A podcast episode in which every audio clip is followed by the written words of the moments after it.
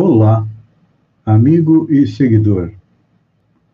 Seja bem-vindo à nossa live diária da Reflexão Matinal, onde eu e você vamos em direção aos nossos corações para lá, como jardineiros espirituais, elevar templos às nossas virtudes, ou seja, procurar melhorar, aumentar as nossas nossas qualidades, as nossas partes positivas, e, ao mesmo tempo, cavar masmorras aos nossos vícios, ou seja, procurar diminuir os nossos vícios, os nossos defeitos, que são a causa da nossa infelicidade. E já que estamos vivendo em tempos de coronavírus, é claro que nós buscamos melhorar a qualidade da nossa saúde e temos dito diariamente que a conquista da saúde integral é uma meta de toda a criatura. Só que precisamos conseguir harmonizar a nossa parte orgânica, a nossa parte emocional e também o nosso psiquismo.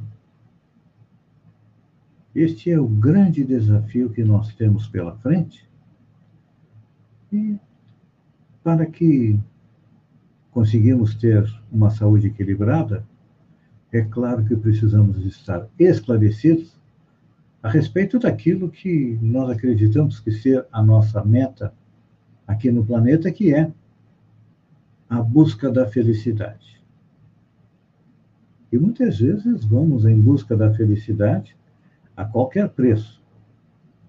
Sacrificamos família, amigos, às vezes até a própria vida, em busca de um momento de prazer, um minuto de felicidade, e não compreendemos ainda que as estradas que levam à felicidade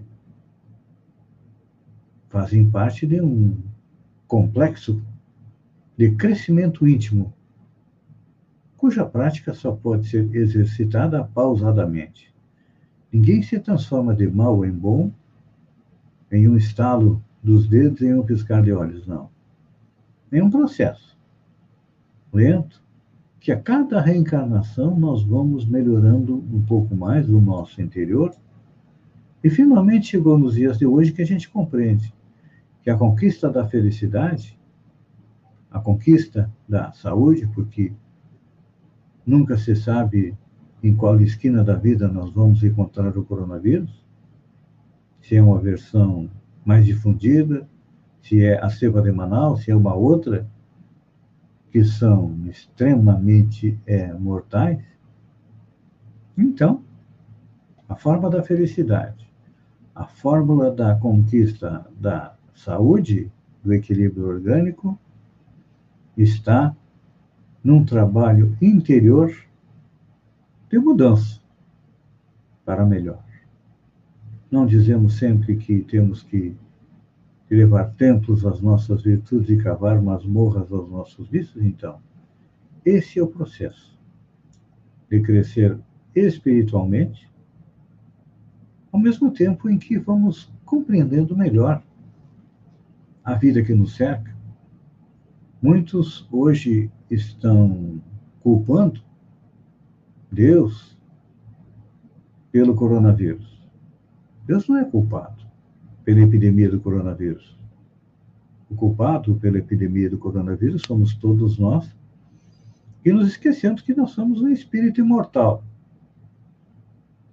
Que esta é somente mais uma das centenas, das milhares de encarnações que nós já tivemos. E, a partir deste conhecimento, a gente compreende que cabe a cada um de nós a conquista, a construção da felicidade.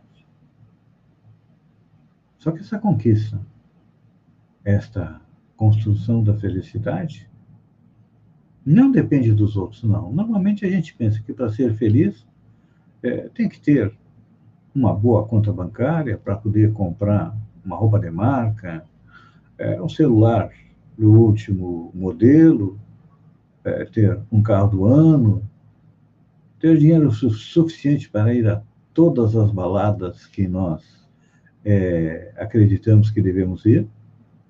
Enfim, porque vivemos no mundo material, acreditamos que a felicidade é material. Mas aí está o nosso engano. A felicidade, a conquista de nós mesmos é algo espiritual.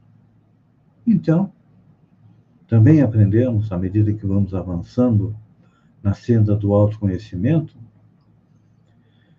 que não são os outros que nos fazem felizes, não. O que nos faz feliz é podermos auxiliar as pessoas que estão à nossa volta. Estamos vivendo aí um período com muito feminicídio, com muita dor, com muita dificuldade, com muitas tentativas e alguns com sucesso de suicídio.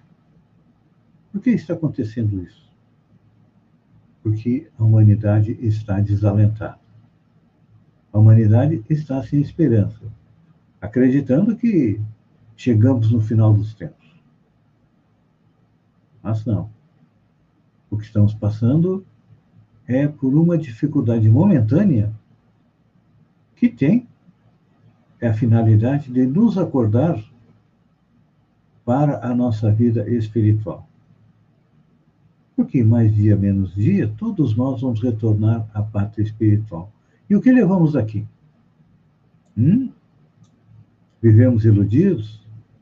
É como se vivêssemos dentro de uma caverna e só conseguimos ver as sombras que existem dentro da caverna. Mas está na hora de nós sairmos da caverna e admirarmos a luz, que é representada pelo Mestre Jesus, que veio ao planeta há dois mil anos atrás compactar os dez mandamentos de Moisés em dois: amar a Deus e amar ao próximo.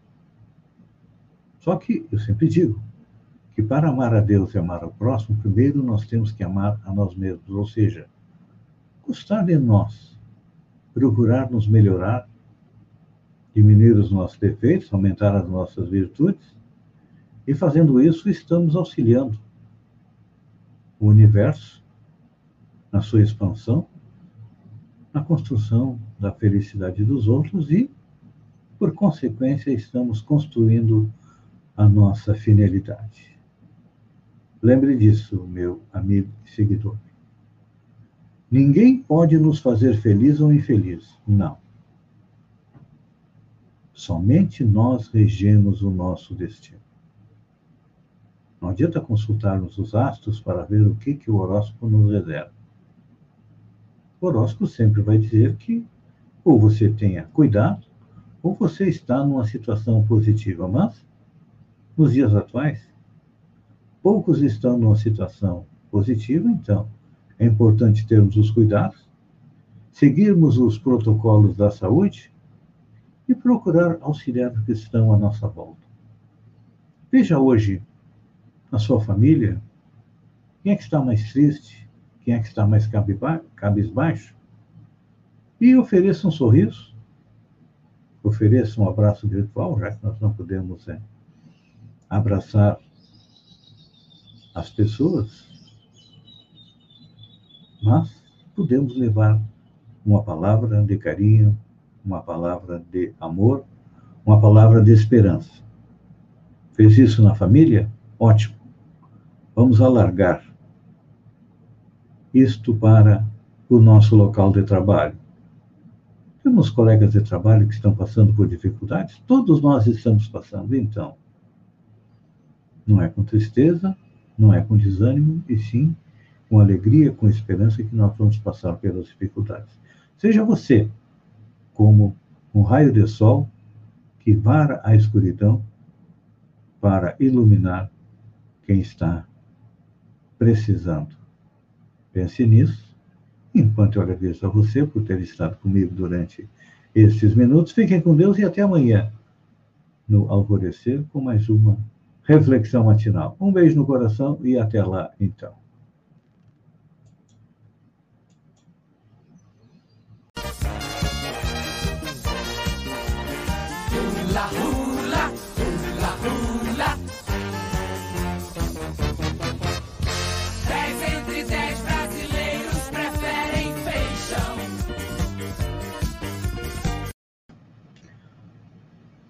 Olá, amigo e seguidor. Seja bem-vindo à nossa live do Bom Dia com Feijão, onde eu e você navegamos pelo mundo da informação com as notícias do sul catarinense, de Santa Catarina, da região, do Brasil e também do mundo. E vamos começar com notícias da região. Com certeza todos acompanharam pelas minhas redes sociais o tumulto que aconteceu ao final da sessão da Câmara de Vereadores de segunda-feira, onde a prefeita conseguiu manter sua prefeita Gislaine Cunha conseguiu manter sua base unida e manteve o aumento abusivo de 25% no IPTU de Sombrio. Vamos ouvir as palavras do autor do projeto de decreto legislativo que tentou sustar esse aumento, mas não conseguiu, que é o vereador José Heraldo Soares, o Peri. Frustrante devido ao enfrentamento do, da pandemia, do coronavírus e também nessa questão tributária, do, dos aumentos dos impostos aqui em Sombrio. É decretado pelo prefeito, ex-prefeito Zeno Cardoso lá em dezembro de 2020 uma tarifa do, usada ilegalmente. É, ah, todo mundo sabe da inflação que não chegou aos 5%, salários não subiram a esse valor, e aí apresentar um aumento de quase 25% no IPTU, no ISS, nas taxas e nos alvarás. E é claro, de imediatamente que descobrimos essa ação, debruçamos em cima e encontramos uma alternativa. Infelizmente, no último dia 8, na última segunda-feira, acabou sendo rejeitado na Câmara de Vereadores. Seis vereadores, vereadores esses que defendem o governo, acabaram votando pela manter o aumento é, dos impostos na cidade de Sombrio. E nós ficamos muito tristes, muito frustrados. O nosso contribuinte, a nossa população, as nossas famílias já tem um ano de 2020 com muita dificuldade. E vamos ter novamente, com certeza, em 2021. Então precisamos avançar e criar mecanismos para facilitar a vida das pessoas e não criar dificuldades nessa questão tributária. Já pagam muito, nós já pagamos muito impostos. E criar imposto no meio de uma pandemia, olha, é sem uma é falta de sensibilidade, é, é desumano, inclusive. E claro, nós vamos já nos próximos dias, durante essa semana mesmo, entrar com ação no Tribunal de Justiça de Santa Catarina, também ao Ministério Público, para que essa esse aumento realmente ele seja cumprido as leis e que ele seja, seja de forma correta e legal, que não é o caso que está acontecendo na nossa cidade. É lógico que a prefeita Gislaine a qualquer momento pode revogar essa lei, ela tem esse poder, mas a gente não tem visto que não é o interesse dela e da sua uh, administração. Mas eu quero agradecer o espaço, a oportunidade e dizer a toda a população de Sombrio que estaremos sim nos próximos dias entrando com essa ação para defender o interesse de todos os sombrienses. Um grande abraço, muito obrigado. Estas foram as palavras do vereador Peri, que nos mostrou que continua vigilante aí para tentar é, coibir este aumento abusivo no IPTU de Sombrio. Vamos ah, agora às notícias de Santa Catarina. Santa Catarina volta a registrar mais de 100 mortes em 24 horas e tem quase, paciente, quase 400 pacientes à espera é, de UTI. Santa Catarina teve 109, ou 109 não, desculpem, um problema aqui na nossa internet, é 109 mortes de pacientes com coronavírus, registradas no boletim desta terça-feira. Esse é o maior número de óbitos desde o início da pandemia, cujo total chega a 8.170. Há também 395 pacientes que aguardam é, transferência para um outro local. Que mais que nós temos aqui? Estamos com um pequeno probleminha na nossa internet, estamos, aí, estamos resolvendo. Então, É, o número de diagnosticados com a doença chega a 712 mil e foi suspensa a transferência de pacientes para o Espírito Santo por dois dias. A disponibilidade de vagas no estado capixaba pode ser, deve estar sendo monitorada diariamente e está próxima é, da lotação total. Então, o que, que está acontecendo? Os pacientes vão ter que aguardar. Se não conseguirmos vaga em outro local, não sei o que, que pode é, acontecer. Aliás, sabia a gente sabe. Vão ficar aguardando a desocupação é, das UTIs.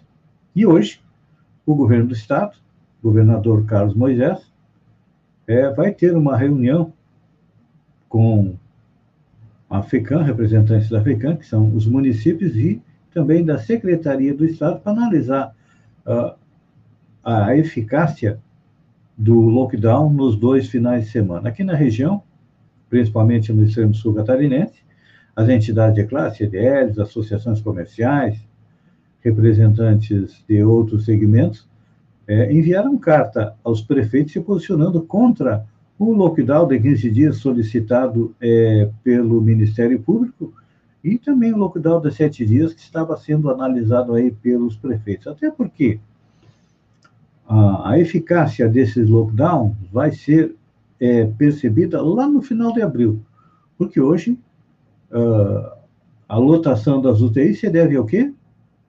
Ao verão, onde as pessoas vieram, foram para a praia, recebemos turistas de todo o país e agora eles deixaram de presente para nós o coronavírus. Então, o lockdown dos dois finais de semana vai ser sentido na lotação das UTIs lá no final do mês de abril.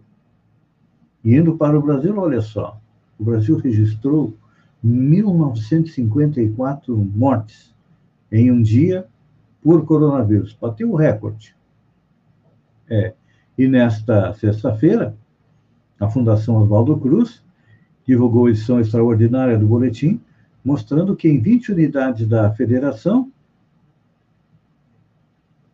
é, 13 já têm ocupação de UTI acima de 90%. Nós vamos falar de notícia boa, chega de notícia ruim. É, Stalking, em sessão dedicada às mulheres, Senado aprova projeto que criminaliza a perseguição. O Senado aprovou em sessão remota, nesta terça-feira, dia 9, por 74 votos a zero, o projeto que inclui no Código Penal o crime de perseguição que consiste em seguir alguém reiteradamente e por meio por qualquer meio, ameaçando a integridade física ou psicológica da vítima e invadindo sua liberdade ou privacidade. O texto tipifica a prática conhecida como stalking e define pena de reclusão de seis meses a dois anos e pagamento de multa para quem for condenado. A proposta já havia passado na Câmara e agora vai para a sanção do presidente Bolsonaro. Falando em presidente Bolsonaro, o efeito Lula. Pois é, Bolsonaro volta a negociar com o PSL, visando um eventual segundo turno em 2022. O presidente Bolsonaro iria para um pequeno partido, onde ficaria de dono. A última notícia que você tinha é que ele estava negociando com o Partido da Mulher Nacional, mas agora ele já está pensando em retornar ao PSL, por quê? Porque terá maior tempo é, de televisão assim como também é, maior dinheiro para a própria campanha. Até porque, se ele fosse para um partido pequeno, iria prejudicar os candidatos a deputado federal, que ficariam com um tempo diminuto, um tempo quase mínimo é, de televisão. Simone e Simária deixam The Voice Kids. É, Simone e Simária não serão mais juradas do The Voice Kids. Assim, após três edições e duas campeã da competição, as irmãs anunciaram afastamento para o ano de 2021. A causa é a recém-chegada Zaya, filha de Simone, e a dupla entende que a dedicação necessária neste momento, com a pandemia, é diferente. A preocupação é com os filhos. Última notícia: Elizabeth se pronuncia sobre a entrevista de Harry e Meghan. A rainha Elizabeth disse nesta terça-feira que a realeza britânica está entristecida com experiências difíceis relatadas por seu neto, o príncipe Harry, e sua esposa, e prometeu tratar em particular as revelações a respeito dos comentários racistas sobre o filho de ambos. A gente, a gente compreendeu o que está acontecendo na realeza britânica é uma família igual às outras, com todos os seus problemas familiares. Não importa que a família seja rica, seja pobre, seja nobre ou seja plebeia. Tudo é igual. Amigo e seguidor, obrigado pela companhia. Fiquem com Deus e até amanhã, às sete horas, com mais um Bom Dia com Feijão. Um beijo no coração e até lá, então.